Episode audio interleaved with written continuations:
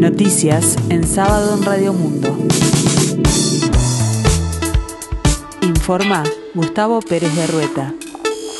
El tiempo se presenta fresco aquí en el sur y área metropolitana, cielo cubierto, 19 grados la temperatura, 84% el índice de humedad.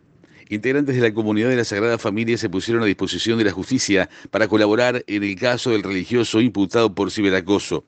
El provincial de la comunidad, Edgardo Brusoni, dijo a su rayado que brindarán todos los datos que les sean solicitados para clarificar los hechos, reconocer en primer lugar, pedir perdón a las víctimas que no las conocemos, son menores, a los familiares de ellos, indicó.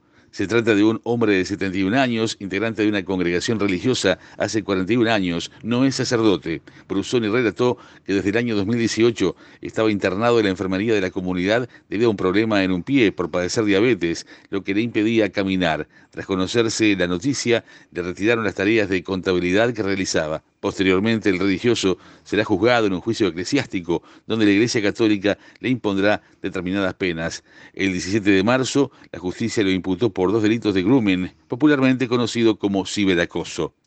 El ministro de Trabajo y Seguridad Social, Pablo Mieres, se refirió a cómo se viene procesando la distribución de funcionarios de Casa de Galicia y señaló que estamos avanzando bastante con el personal no médico, pero a nivel médico la situación es un poco más complicada. La propuesta inicial de las motoristas era excesivamente baja y a su vez el sindicato médico se declaró en conflicto, siguió detallando el ministro. De igual manera afirmó que los diálogos que se vienen dando van por buen camino. El objetivo del gobierno sigue siendo el lograr que la mayor cantidad posible de trabajadores médicos y no médicos pueda insertarse en las que los absorbieron, sentenció. El presidente de la Unión de Vendedores de Carne, Alfonso Fontenla, consideró que sería bueno mantener hasta el primero de mayo el kilo de asado a 230 pesos tras la exoneración del IVA. Fontenla señaló que ese día ese mismo corte tiene una venta muy fluida. Por otra parte, resaltó que desde que se promulgó la ley que exonera el IVA al asado, aumentaron las consultas del público y la demanda. Por otra parte, Fontaine recordó que la propuesta de la Unión Vendedores de Carne era que toda la media res fuera exonerada del IVA, pero desde el gobierno se explicó que era gran la renuncia fiscal del Estado al imponer ese tipo de norma. Tras clasificar al Mundial de Qatar 2022, se ha foizado el pabellón nacional uruguayo en el lugar donde están representados los países que disputarán el máximo campeonato de fútbol de selecciones. El Ministerio de Relaciones Exteriores compartió imágenes del momento en que el embajador uruguayo en Qatar, Jorge Seré, realiza el izado del pabellón patrio. La ceremonia se cumplió con cada uno de los países que clasificó al Mundial. Están disponibles las inscripciones para la Maratón de Montevideo que tendrá lugar el domingo 8 de mayo. Desde la Intendencia de Montevideo informan que en esta edición la carrera modificará su recorrido. Este será más urbano y llegará a más de 22 barrios de Montevideo. Será necesario contar con carnet de salud, certificado de aptitud física o certificado médico expedido para el evento y llevar una copia de este para dejar. Ese control se realizará en la entrega de kits. Las inscripciones se realizan únicamente a través del sitio web de Ticantel y se puede escoger entre correr 42 kilómetros, 21 o 10 kilómetros. Los costos de inscripción para cada distancia son 10 kilómetros 800 pesos, 21 kilómetros 1200 y 42 1500 pesos. La hora de largada será a las 6 y media de la mañana.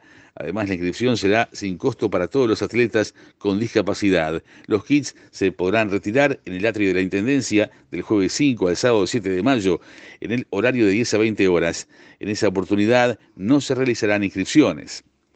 El procesamiento del expresidente argentino Mauricio Macri en la causa por espionaje familiares de víctimas del hundimiento del submarino Ara San Juan comenzará a ser revisado por la Cámara Federal porteña, que convocó a una audiencia el próximo martes 12 de abril. La decisión fue de la Sala 1 del Tribunal de Apelaciones con sede en Comodoro Pi al 2002, dos días después del rechazo de un planteo de la querella de familiares para apartar a los jueces que la integran. Mariano Lorenz, Pablo Bertuzzi y Leopoldo Bruglia informaron a Telam fuentes judiciales.